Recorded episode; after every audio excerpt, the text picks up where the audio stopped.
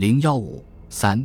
战时后方的银钱业，抗战爆发，特别是国民政府西迁后，后方地区金融业得到较快的发展。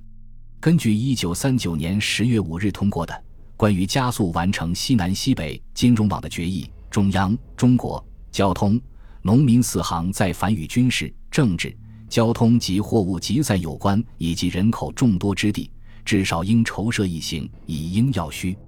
至一九四零年三月二十日，依照第一期计划所设立的分支行已达一百七十一处，其中四川六十处，云南二十五处，贵州二十一处，广西二十二处，广东四处，湖南五处，陕西十五处，甘肃十一处，青海两处，宁夏一处，西康五处。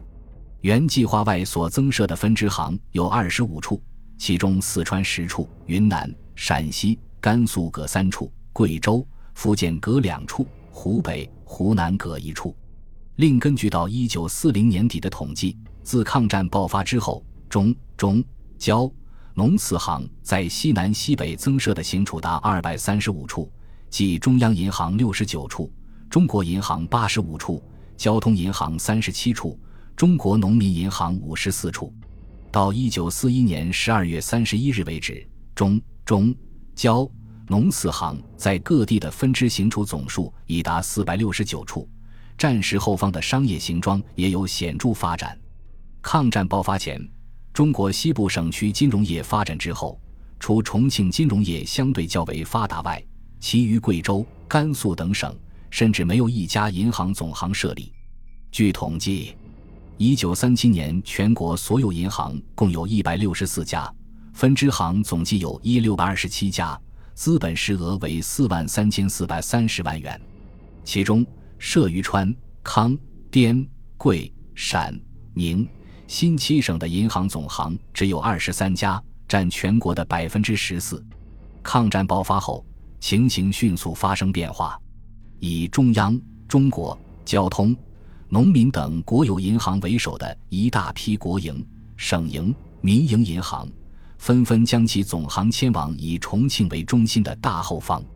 其中中、中、交、农四行总行全部迁到重庆，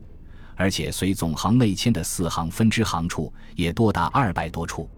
随后，四行在四联总处领导下，在大后方积极推设分支机构，加速大后方金融网建设。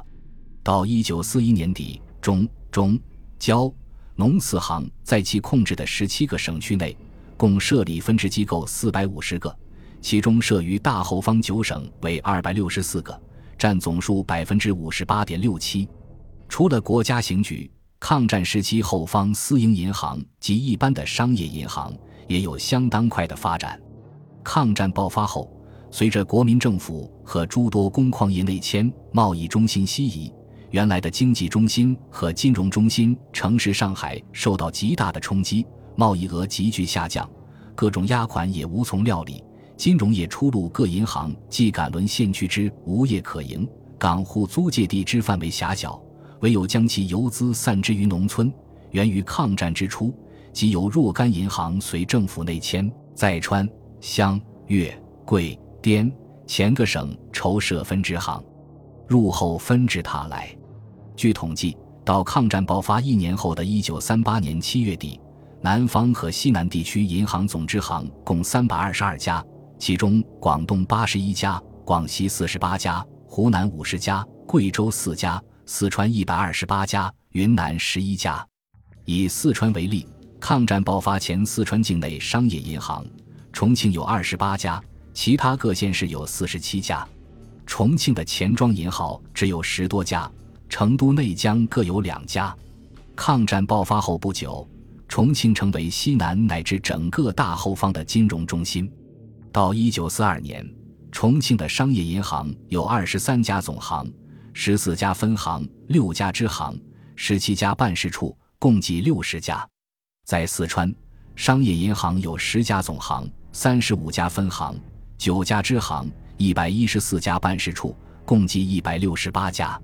其他内地省份的商业银行机构数为：西康省十三家，陕西省十二家，甘肃省四家，广西省十一家，云南省四十二家，贵州省九家。重庆的钱庄银号比战前增加了四十一家，达到五十多家；四川其他县市增加四十六家，达到五十家。